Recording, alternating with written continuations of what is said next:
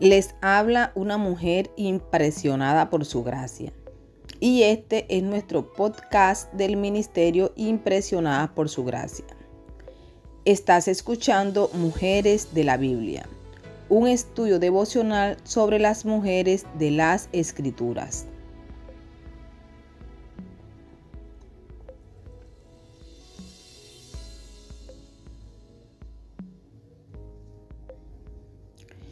Hoy hablaremos de Jael y estudiaremos su vida y su época.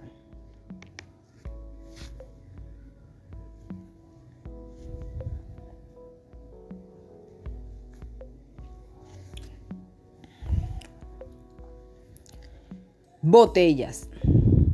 Cuando Císara pidió beber agua y Jael en lugar de eso le dio leche, ella le estaba ofreciendo lo mejor que tenía en casa. La gente de la región apreciaba dicha bebida, que se hacía al colocar leche de cabra en un viejo odre, una especie de botella de cuero y sacudirla.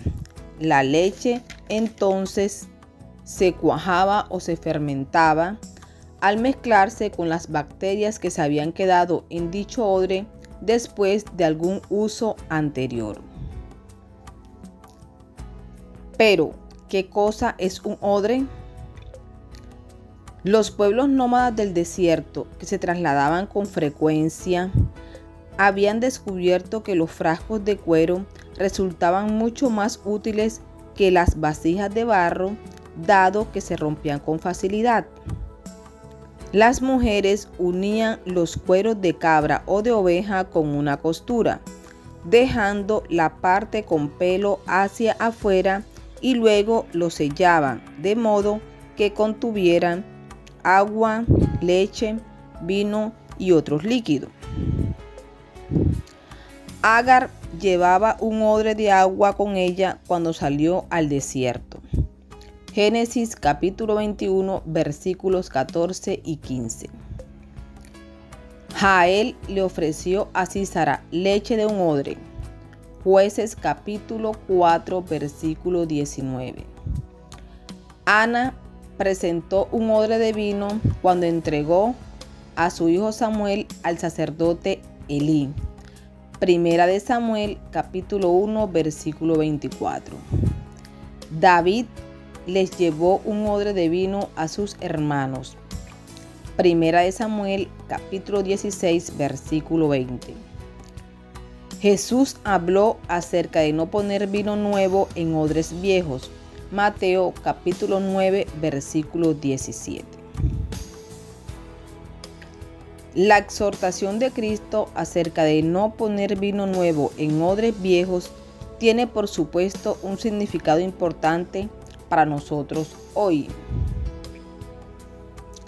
¿Son nuestras mentes y corazones como odres viejos, quebradizos, duros, ásperos?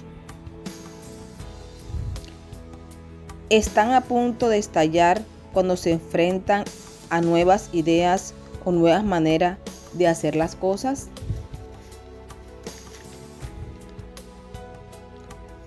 ¿O acaso nuestra mente y corazón se muestran dóciles, blandos, flexibles como un odre nuevo? ¿Tenemos disposición de aprender cosas nuevas acerca de nuestra comunidad de creyentes, sobre nosotros mismos, sobre Dios?